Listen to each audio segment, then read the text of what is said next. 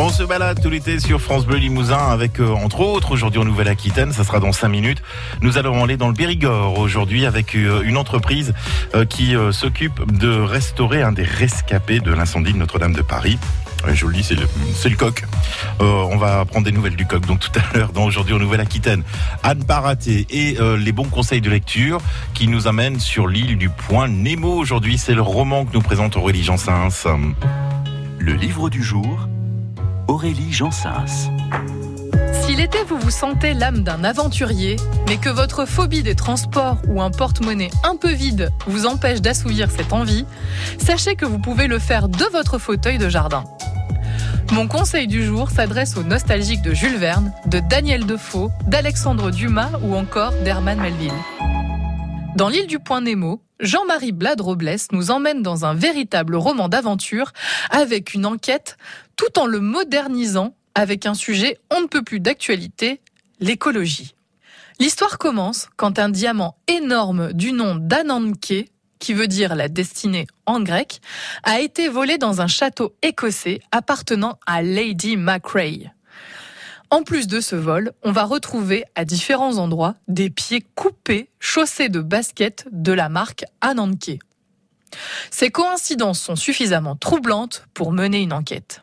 Et l'équipe qui va la mener est constituée de Martial Canterel, un dandy opiomane et expert en déchiffrage de code, d'un personnage du nom de Shylock Holmes, un nom qui vous rappellera sûrement un autre enquêteur célèbre, et son majordome Grimaud.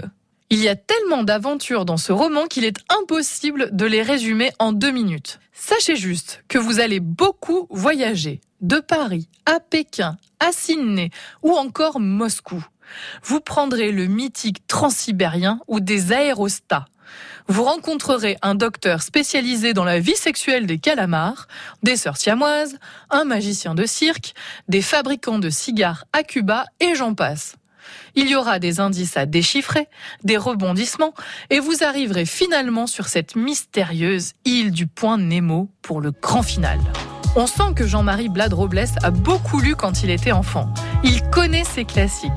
Mais il a aussi une imagination débordante et il s'amuse comme un gamin à nous faire vivre toutes ses aventures. Et nous, lecteurs, on est encore plus amusés de chercher les références de l'auteur, de vivre ses aventures de notre canapé.